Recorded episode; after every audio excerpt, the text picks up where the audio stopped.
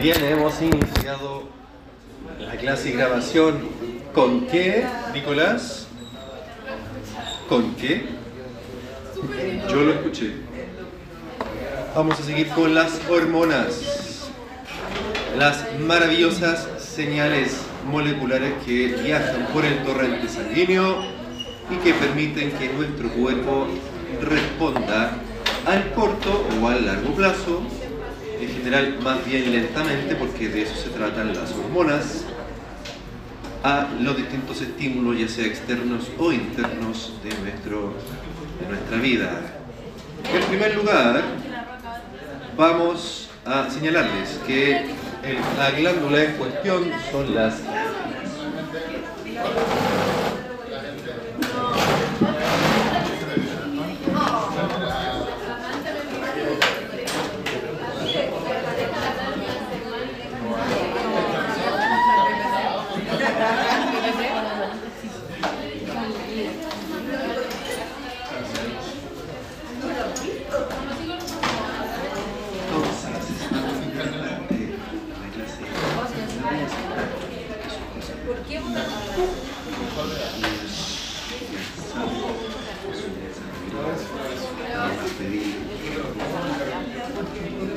Muchas gracias.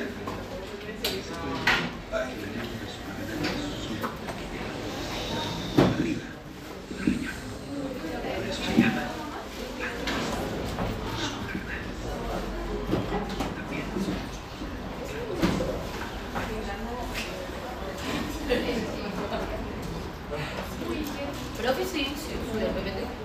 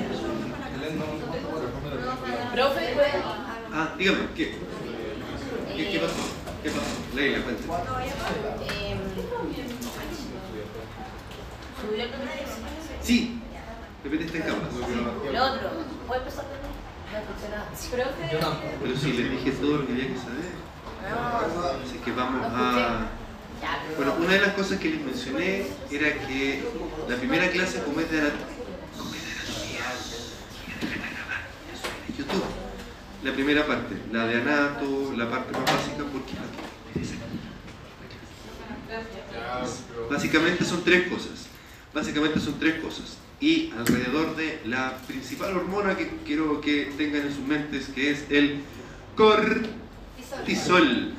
Las glándulas suprarrenales sintetizan y liberan distintas hormonas, entre ellas la aldosterona, que es muy importante para la supervivencia, algunos esteroides sexuales, eh, y por supuesto que a nivel de la médula, la grande, única y nuestra epinefrina o adrenalina.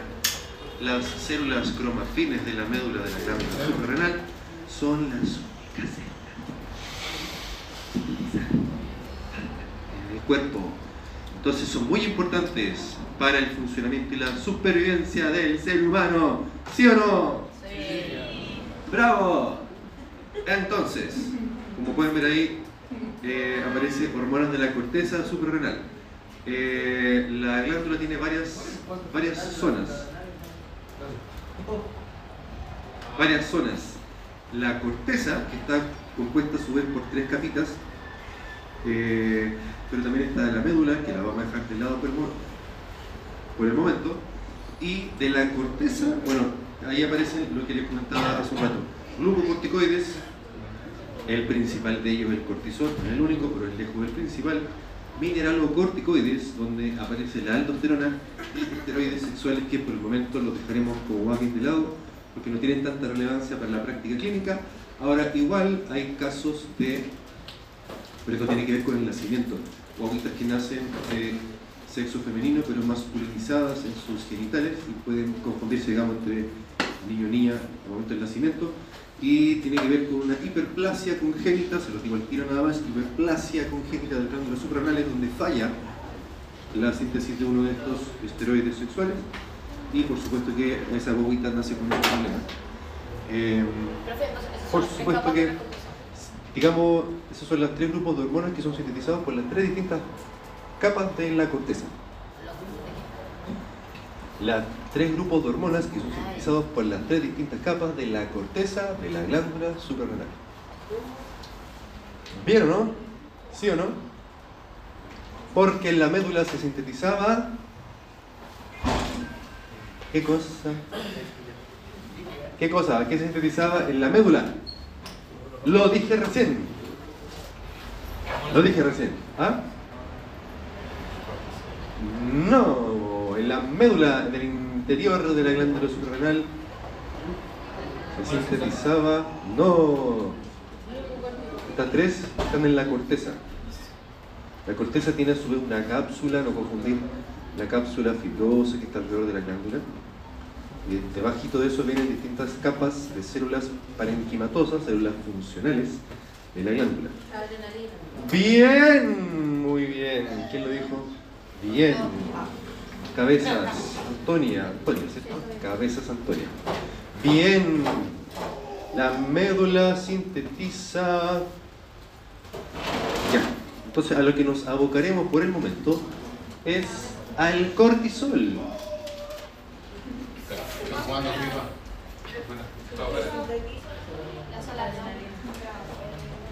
El cortisol.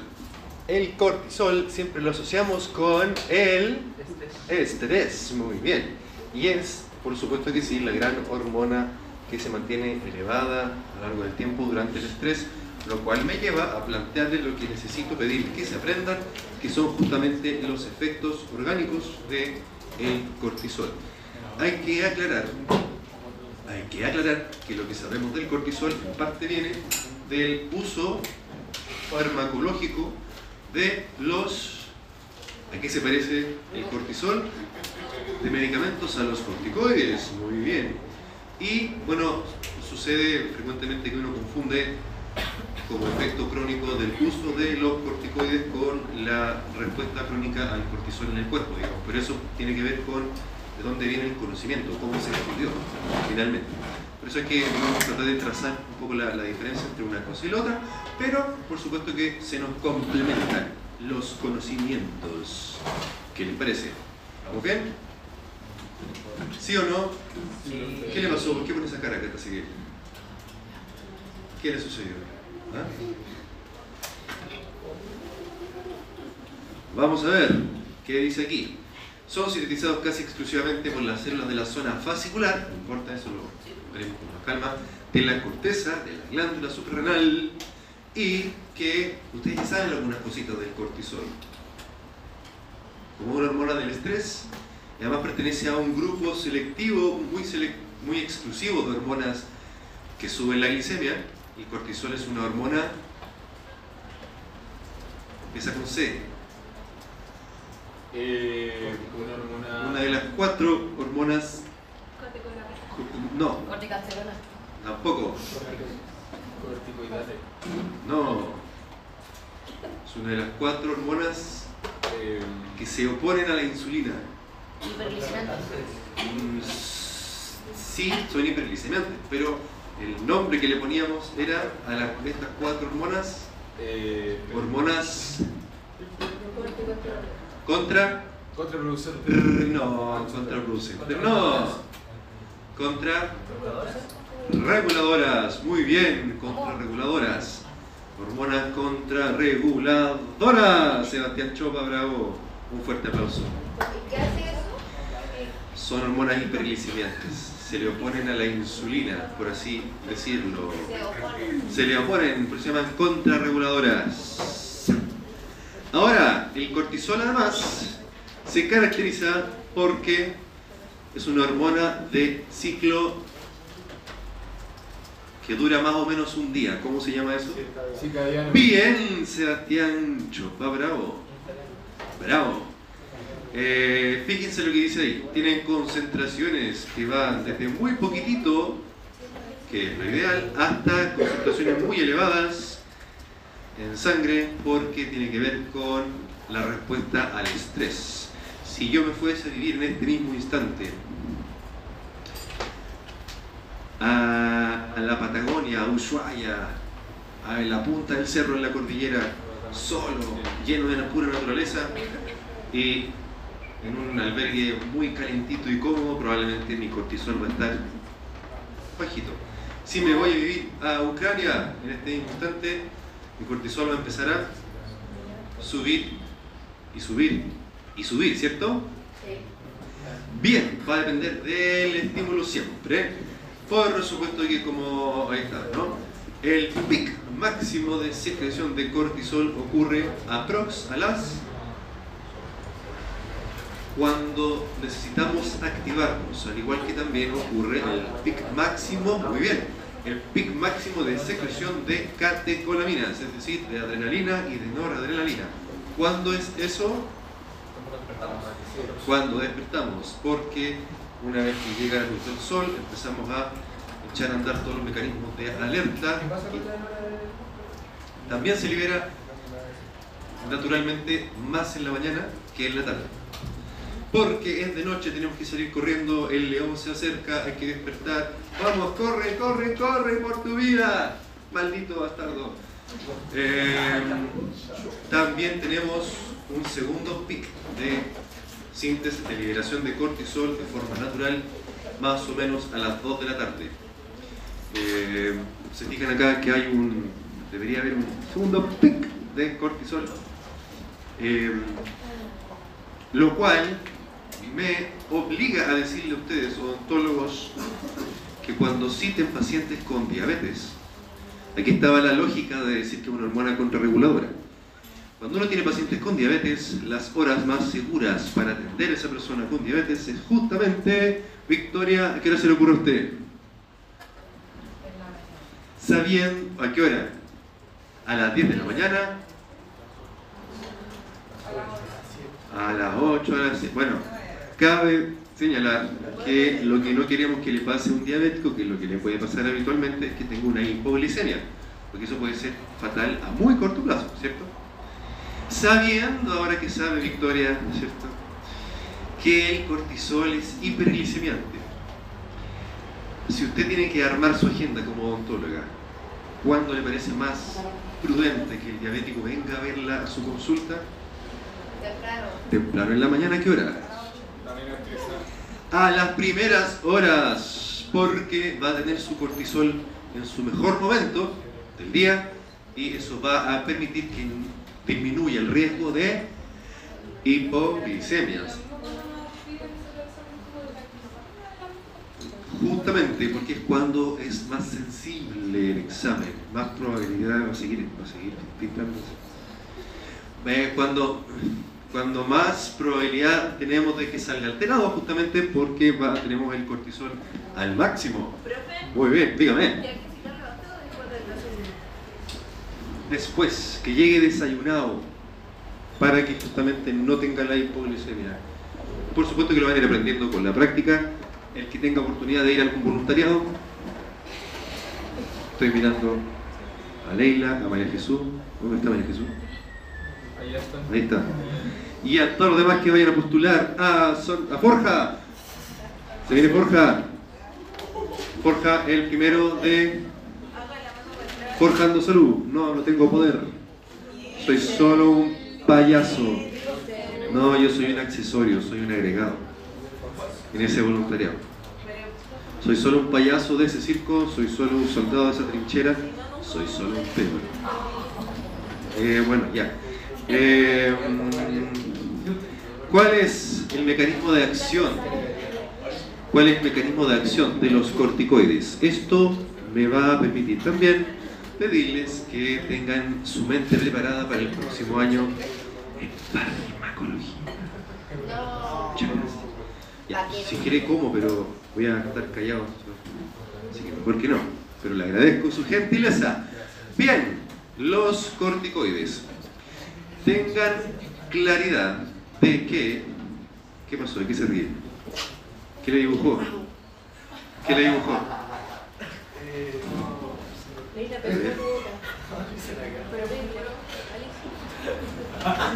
Bueno, al menos tiene talento. Al menos tiene talento. Tiene talento. Eh, los corticoides. Tengan presente que los glucocorticoides tienen muchos efectos que modulan la inmunidad. Eh, de aquí nace la noción que tenemos de que los corticoides, al menos farmacológicamente hablando, producen inmunodepresión, es decir, atenúan la respuesta inmune, atenúan la respuesta inflamatoria.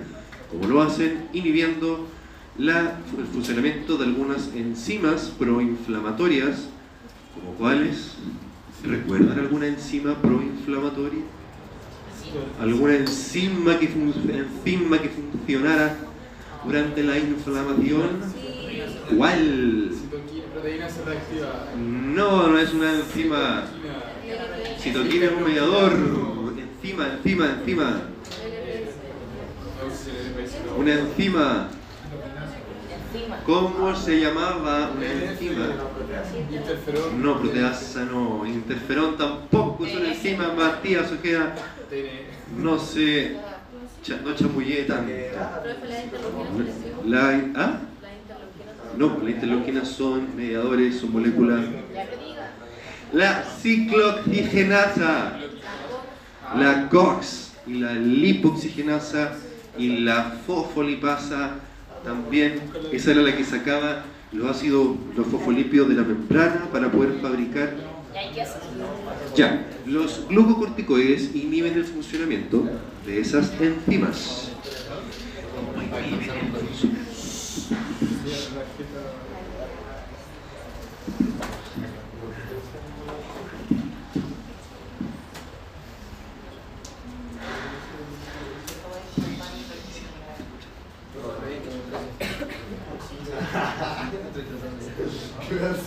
inhiben esas enzimas, se produce una disminución de la respuesta inflamatoria. Las enzimas que dije recién. ¿Cuáles enzimas dije recién? ¿Cuál otra? Muy bien. Esa misma. Ahora también observad el dibujito de la pantalla. Como pueden ver, los corticoides también tienen una injerencia sobre la síntesis de proteínas, sobre la expresión de genes. ¿Sí o no? Au, dígame Leila. Eh, ¿A los corticoides eh, la, enzima y hacen Sí. ¿Qué, qué efecto hace el inmune? lo atenúan, lo retrasan, porque si estoy atenuando enzimas que echan a andar respuestas inflamatorias, las cuales a su vez son parte de la inmunidad, ¿cómo se llamaba la parte de la inmunidad a la que pertenecía la respuesta inflamatoria? La común y corriente. Innata, muy bien. Además de eso, los corticoides, el cortisol particularmente, el cortisol, como pueden ver ustedes en pantalla, tiene una, un efecto de modulación de la expresión de genes. ¿Sí o no? ¿Sí o no? Mire, mire el mono, pues, mire el mono. La expresión de genes. Observen aquí, la hormona esteroidal, está súper pixeleada la foto. La hormona esteroidal entra a la célula. Bien. Se une a su receptor intracelular, es decir, corresponde a una hormona de clase. ¿Quién ha visto el video? Ese que voy a borrar antes del certamen. Ah, bueno ya. Dos. ¿Ah? Del video de las hormonas. ¿Ah? estaba jugando fútbol, no lo puedo. Estábamos lados touchando. Ese video-. Ese video, ese video tiene una antigüedad de dos semanas, más. Estamos entrenando. Bien, el complejo. Está. Hoy leí la lección. La Leila estuvo tres semanas organizando y la pasaron aquí.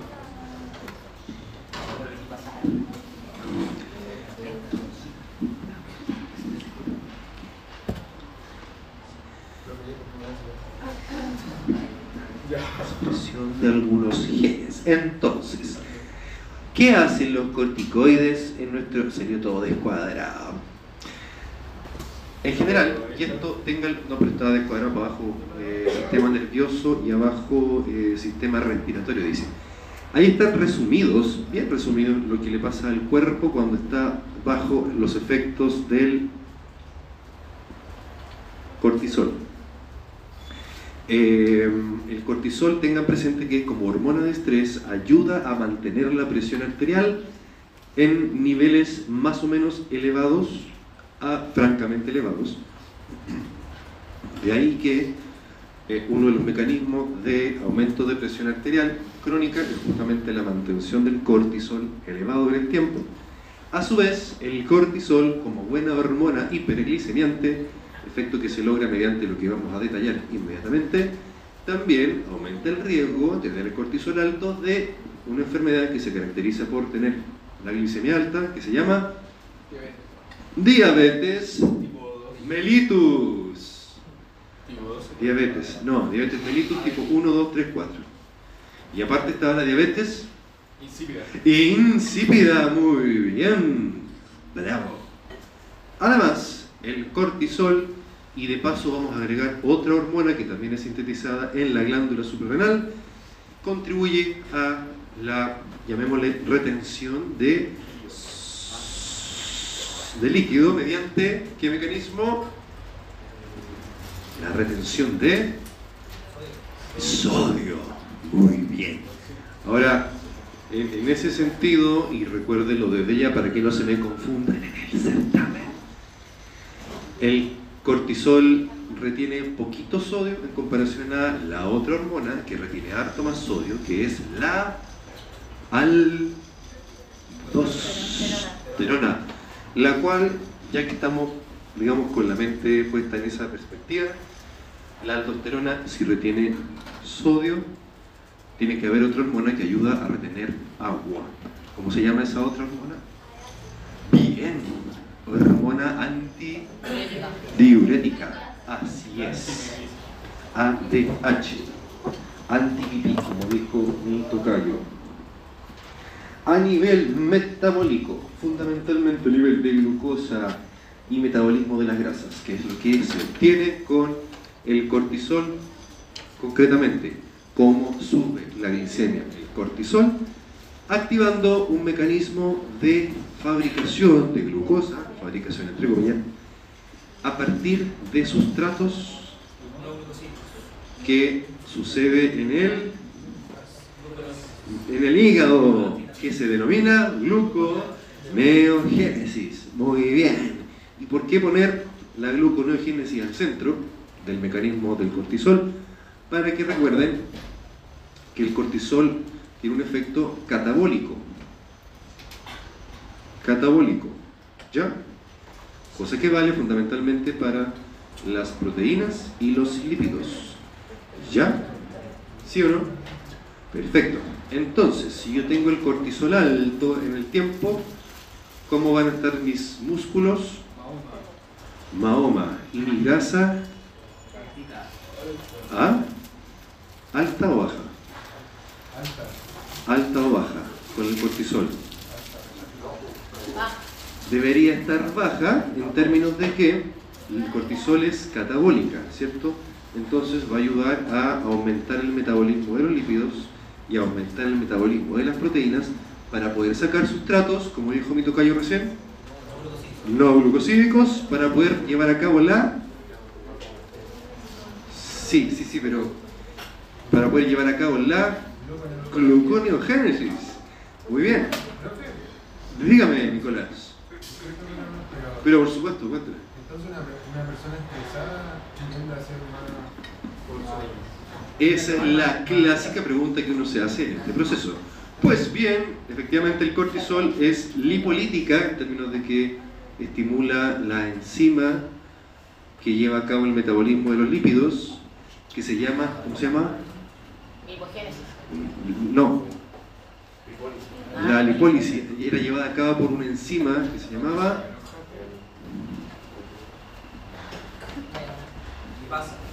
lipasa, algo con lipasa, muy bien. Lipoproteína, lipoproteína lipasa. Lipoproteína lipasa, LPL, ¿no les suena? ¿De bioquímica? Ya. Eh, entonces, efectivamente echa a andar la lipoproteína lipasa, con lo cual aumenta eh, el catabolismo de los lípidos, pero esos lípidos, uno que pasan a la- al hígado para, para hacer gluconeogénesis, con lo cual aumenta la glicemia, con lo cual eventualmente aumenta la resistencia a la insulina, lo cual nos lleva de vuelta a la obesidad. Entonces el efecto que se obtiene con el aumento del cortisol elevado es a la redistribución de grasas hacia la zona abdominal. No es que una persona bajo estrés, sí, baja de peso. Y el efecto específicamente de las grasas es que efectivamente se aumenta la lipólisis para poder aumentar la gluconeogénesis. Pero eso a la larga produce más efectos metabólicos que tienen que ver con la resistencia a la insulina, que hacen que se redistribuya la grasa de todas partes hacia la zona abdominal, lo que a su vez ya entramos a la, a la parte de la obesidad, digamos, como problema inflamatorio que nos lleva a la diabetes y todo lo demás. Esa es la vuelta larga. Entonces, sí, habitualmente uno se hace esa pregunta, oye, entonces tener el cortisol alto me ayuda a bajar de peso. Sí, pero no es bueno, porque se produce todo este fenómeno y aparte te- se produce catabolismo de los esos órganos muy importantes que tenemos que tener hasta que somos viejitos, que nos permiten... ¿Ah? Que, que tenemos que cuidar hasta que somos viejitos, que nos permiten movernos y metabolizar glucosa, metabolizar grasa. También. Los músculos. Se produce catabolismo de los músculos también para poder llevar a cabo la, esta cosa que está ahí, gluconeogénesis. Y en paralelo, observen acá, hace que los músculos eh, disminuyan su capacidad de captación. ¿Todo esto para qué? ¿Cuál será el órgano más importante de mantener funcionando durante el estrés? No, el cerebro. Entonces retrasa la utilización de la glucosa por parte de todos los otros órganos para que al cerebro nunca le falte glucosa. Por eso mismo también, eh, como mecanismo de estrés, tiene sentido, si lo piensan así, ayuda a mantener la presión arterial alta para que al cerebro no le falte flujo sanguíneo. Durante el estrés, los otros órganos, digamos, son secundarios en importancia, digamos, en jerarquía. El cerebro es necesario para poder sobrevivir, ¿no? Por eso es que esa es la respuesta y eso, digamos, lo, lo, aceptado, ¿no? Entonces observe aquí, cortisol al centro. ¿Qué sucede a nivel hepático? Estimula la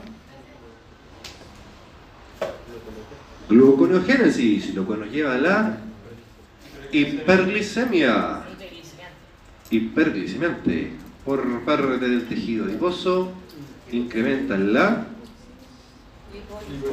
lipólisis, con lo cual incrementa la disponibilidad de ácidos grasos libres, lo cual a su vez nos lleva a un estado de. ¿y qué pasa a nivel muscular? Incrementa la proteólisis, disminuye la sensibilidad a insulina, llevando a la resistencia a la insulina. Y aquí, bueno, uno de los fundamentos por los cuales será tan difícil bajar de peso, ¿no? En primer lugar hay que bajar el estrés, si queremos lograr bajar de peso con éxito.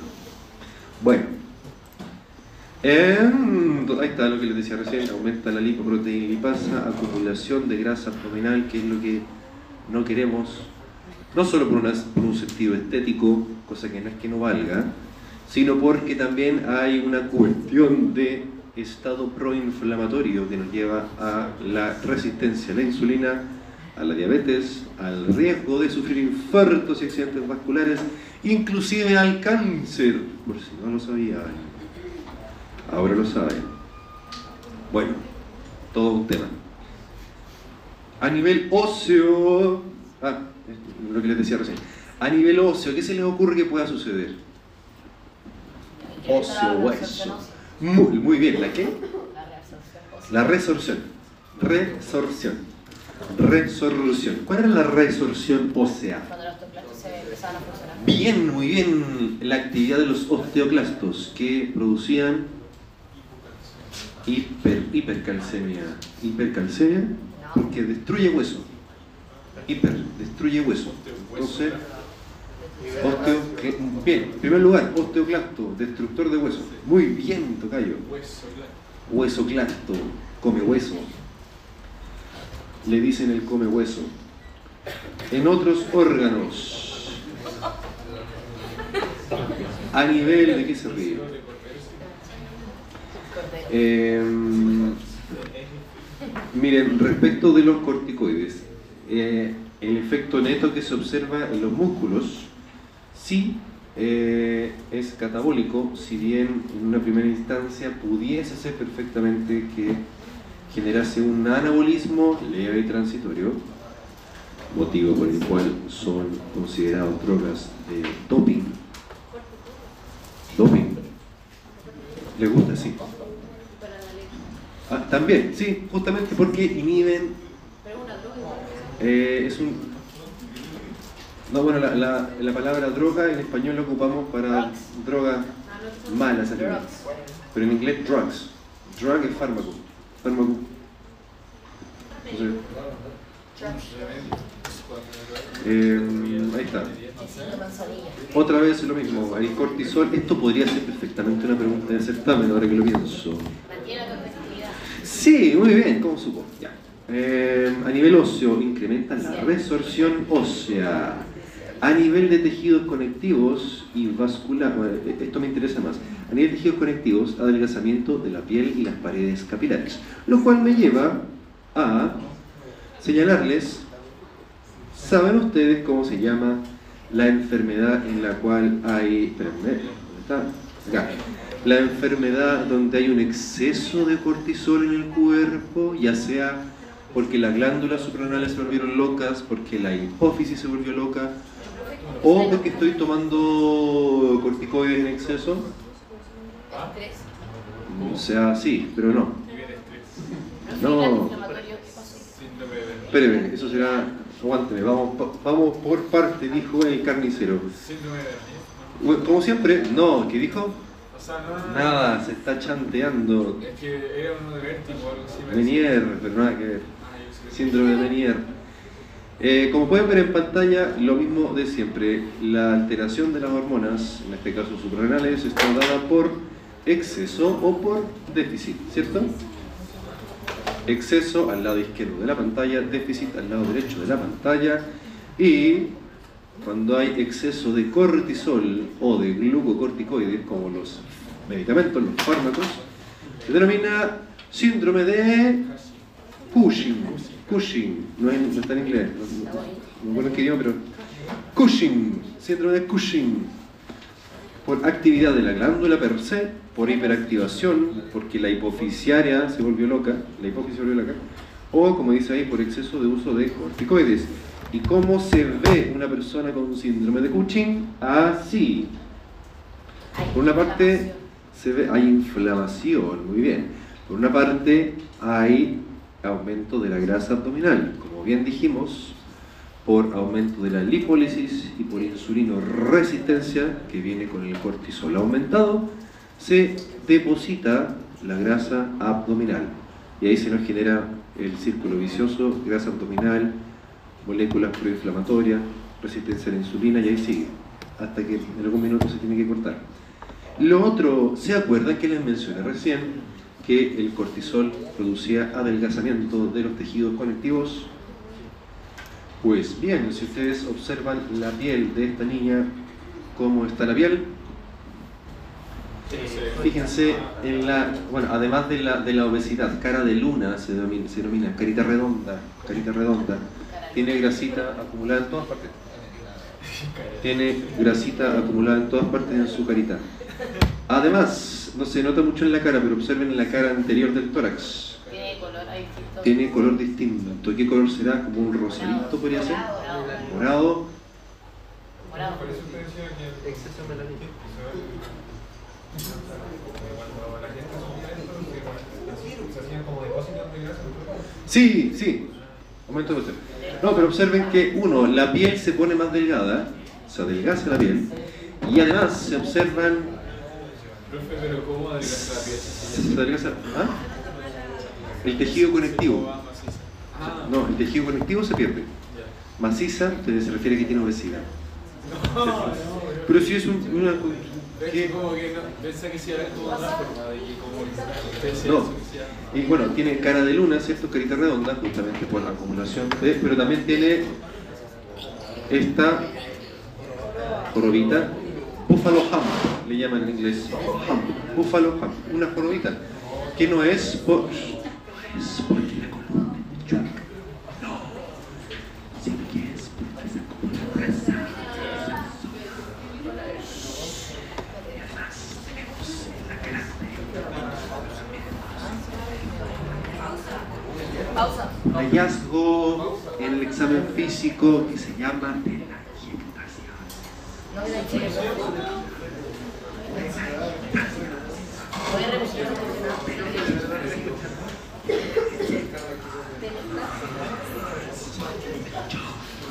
No, soy Delectasia. Sí,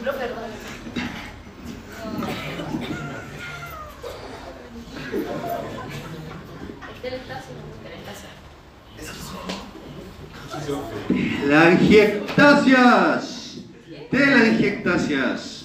Telangiectasias. Que es el nombre que le damos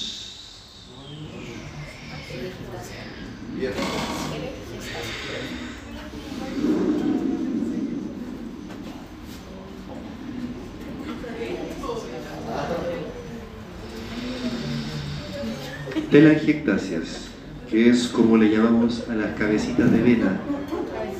Cabecitas de venas. ¿Te has fijado que salen unos puntitos blancos? Como cabecita de vena. ¿Se han fijado que tienen ustedes en sus pieles juveniles, tersas y virginales unas venitas dilatadas?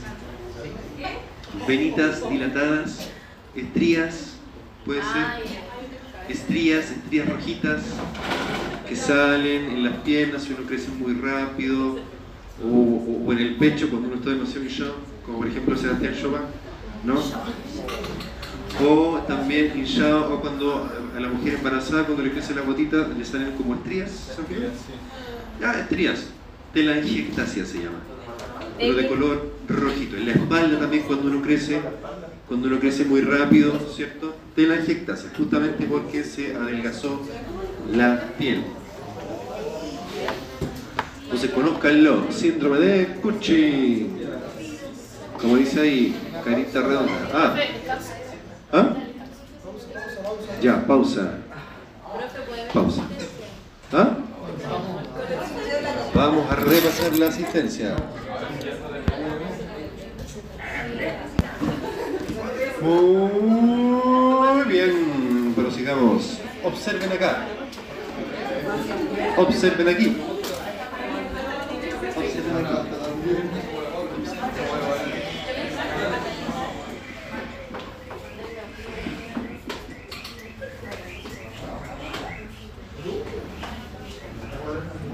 Bien, el eje de regulación del cortisol, similar a los otros ejes que hemos revisado previamente, tiene un comandante, un general en jefe que se llama... ¿Cómo? El eje de las hormonas tiene un general en jefe que se llama hipotálamo y también tiene una reina que se llama hipófisis, muy bien, y tiene ah, también una glándula efectora que se llama CCR. A, S, S, R, R, suprarrenales. La sigla tiene doble sigla porque está en plural. Entonces, las hormonas que participan en este eje, en orden hipotálamo, hipófisis, glándula suprarrenal, son las que ven en pantalla. La número uno, la hormona liberadora de corticotropina. ¿Se acuerdan cómo se llamaba la TSH? ¿Qué otro nombre tenía? Tiro estimulante significa TSH, pero ¿qué otro nombre tenía? Por no, T4, no, punto menos en el certamen. Si que responde eso. ¿Se acuerdan que la TSH, hormona liberadora, o estimulante de tiroides, también tenía una función trófica sobre la glándula tiroides? ¿Ah? Tiro. Tirotropina. Muy bien. Y el hipotálamo liberaba entonces una hormona que estimulaba la liberación de tirotropina. Muy bien. Y en este caso, bien, hay una hormona liberadora de tropina, pero no de tiroides en esta ocasión, sino que de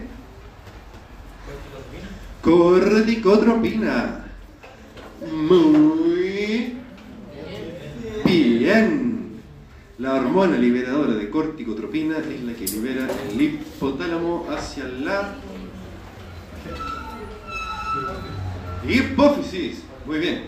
Y la hipófisis a su vez va a liberar una hormona que va a estimular las glándulas suprarrenales que se llama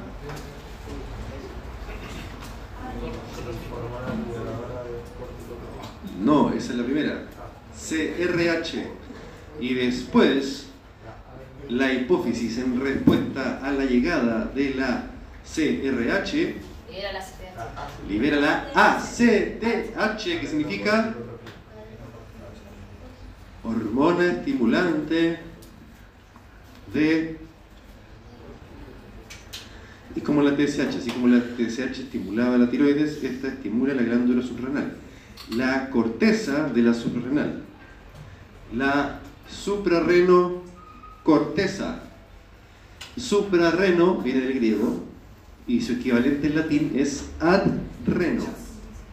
Adreno, al lado de los riñones.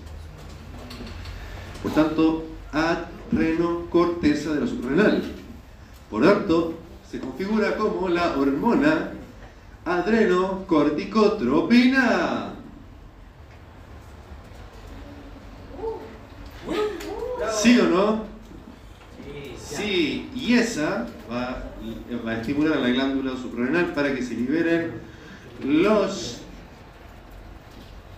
las moléculas que dependen de la ACTH, que eh, son liberadas, sintetizadas y liberadas desde una porción de la glándula suprarrenal que es la corteza. Muy bien, Sofía Roa. Ahora, como pueden ver en pantalla, el eje hipotálamo, hipófisis suprarrenal funciona al igual que los anteriores con mecanismos de retroalimentación o feedback negativos. Muy bien, eh, muy bien, Agustín Soto. La mayoría de los mecanismos del cuerpo son así porque son los que finalmente nos permiten mantener nuestro organismo funcionando en ciertos rangos, ¿cierto? ¿Sí o no? Así es. Muy bien. Entonces, a ver qué les puedo aportar de, especial, más allá de algo, digamos que ya saben, por el funcionamiento de los ejes. Ah, déjenme hacer memoria. Bueno, ahí ven. Eh, lo que les puede complicar un poquitito cuando miren este monito en la casa. ¿Observan un nombre medio extraño por ahí? Propio, mélano, cortina, ¿cierto? Pues bien, la glándula hipófisis, escucho una musiquita, alguien está jugando algo.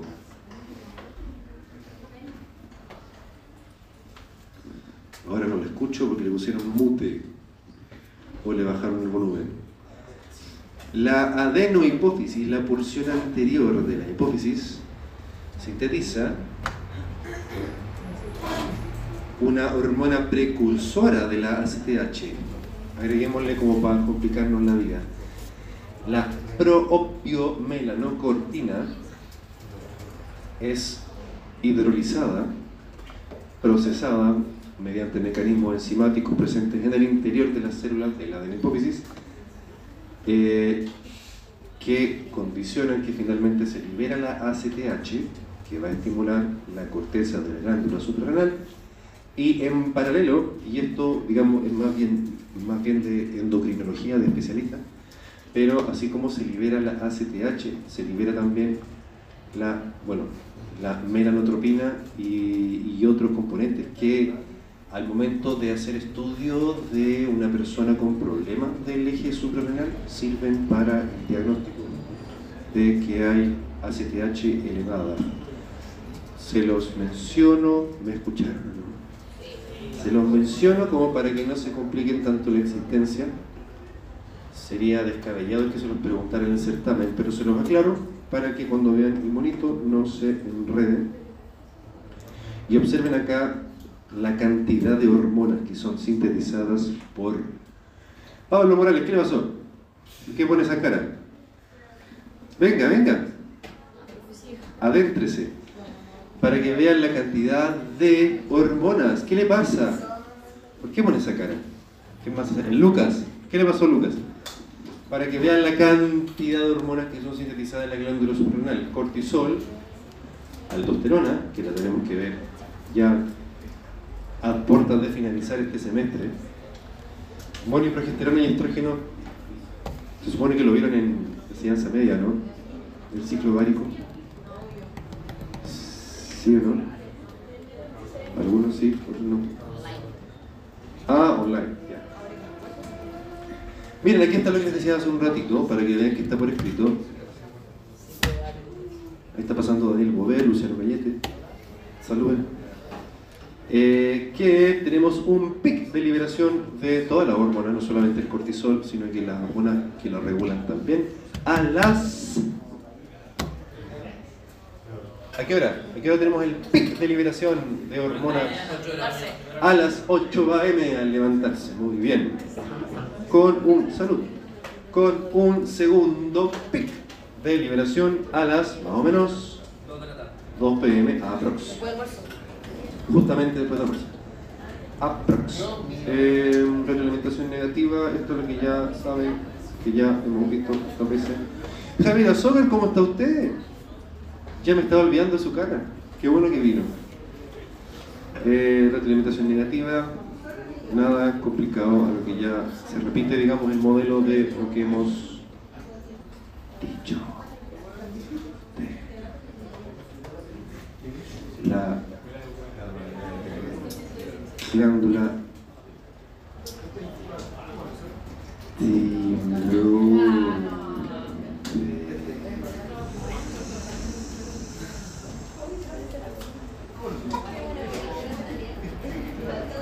Vamos a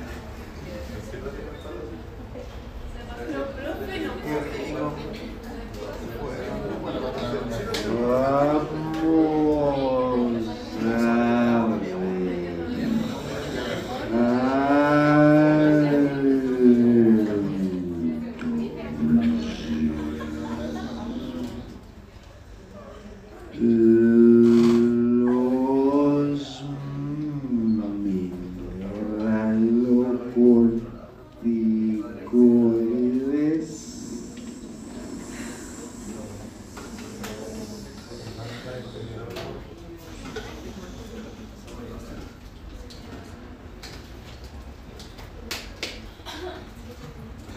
tales para la parte de renal.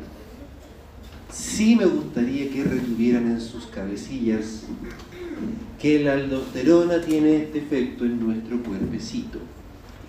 Es una hormona hipernatremiante, es decir, que aumenta el sodio, muy bien, en la sangre, también es una hormona hipocalemiante, es decir, que baja el no el potasio. Por eso se escribe con K de calium, que es el elemento, no me acuerdo cuál, a partir del cual se obtuvo la letra K, que representa el potasio en la no tabla periódica de elementos químicos. Y junto con eliminar potasio también elimina un, observen aquí, hidrogenión, hidrógeno cargado. Es decir, la aldosterona también viene a jugar un rol en la compensación de los problemas acídicos, las acidosis en nuestro cuerpo. ¿Qué les parece? ¿Les suena? ¿Les suena el eje renina-angiotensina-aldosterona? ¿Les suena? Lo tendremos que ver también más adelante. ¿Dónde estaba la enzima convertidora de angiotensina?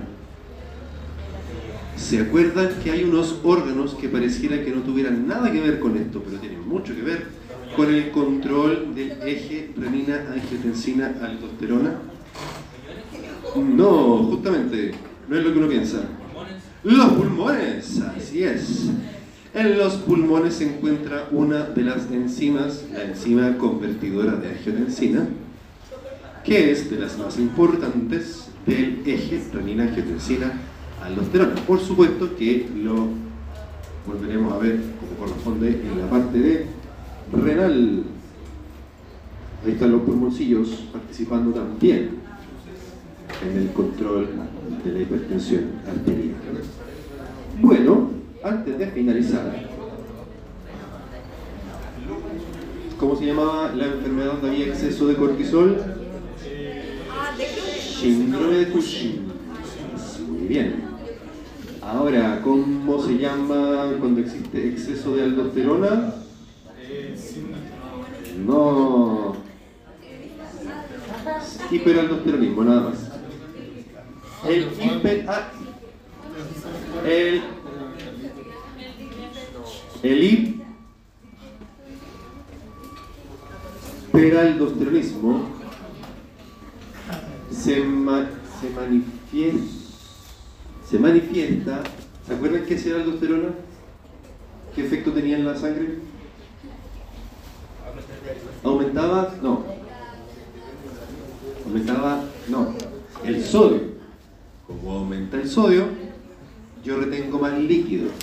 Si retengo más líquido, aumenta mi, ¿cómo se llama el volumen de sangre con Volemia. Volemia. Si aumenta mi volemia, aumenta también mi presión arterial. Por lo tanto, el hiperaldosteronismo clásicamente se manifiesta con con hipertensión arterial. Muy bien. Y otras cositas que están ahí. Ahora, ¿les suena esta enfermedad? Enfermedad de Addison. Shepard. ¿Qué pasa con Shepard? Tenía enfermedad de Addison. Es una enfermedad en la cual se nos destruye por una cuestión autoinmunológica. ¿Se acuerdan de las enfermedades autoinmunes? Que se podían preguntar el próximo semestre. Se destruye la glándula suprarrenal, la porción donde se sintetiza, bueno, la corteza se sintetiza el cortisol y la aldosterona, y la, las zonas de síntesis del cortisol y de la aldosterona. Y la persona con síndrome de Addison, por tanto, corre riesgo vital. ¿Por qué? Porque no tiene cortisol y no tiene aldosterona. Entonces, ¿cómo va a estar su glicemia? Baja. ¿Cómo va a estar el sodio en su sangre? 46 lucas, dijo Mario. Bajo el sodio, ¿cierto? Si está el sodio bajo, ¿cómo va a estar la presión? No, baja. Entonces la persona con enfermedad de Addison, eh, sí, sí. Eh, no, pero sí, menos flujo sanguíneo. Por lo tanto, una persona con enfermedad de Addison está desmayándose a cada rato porque está, ¿de qué se. Está, está como si estuviera deshidratado siempre, más o menos. Y además, ¿se acuerdan de esa hormona extraña que aparecía en el monito del hormón de la glándula suprarrenal? Pro, opio, melano, Sí. cortina, ya. Esa hormona también el funcionamiento de los melano, por eso se llama melanocortina, melanocitos. Entonces por eso también se puede entender que las personas con enfermedad de Addison tienen este síndrome donde están cansados todo el tiempo, presión por el piso, se desmayan, vomitan, etc. Y su piel cambia de color, se ponen más... ¿Más qué? No, se estimulan los melanocitos. ¿Qué color tiene la, melan, la melanina? Melan, la- ah, más moreno, se les oscurece la piel. Pero no moreno bonito, sino que, digamos, piel oscura. El de una persona con po, que se le pone la piel de un color extraño. No es, no es, no es, no, no, es un color de piel anormal anormal y uno los ve, bueno, uno si ya está acostumbrado los ve y dice, oh, oh, algo anda mal aquí. No es el color de piel. Miren, Chopa está jugando a las granjas. Chopa está jugando a las granjas.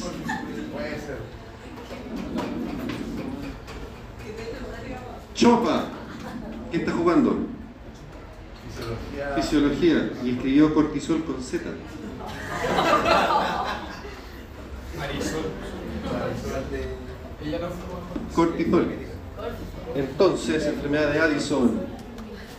Eso es lo que pasa. Y la otra que les comentaba yo que por una cuestión congénita falla la producción.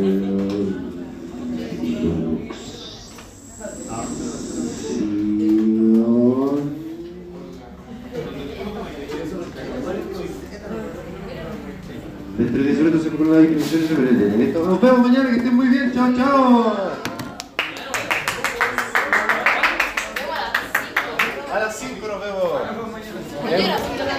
Patología.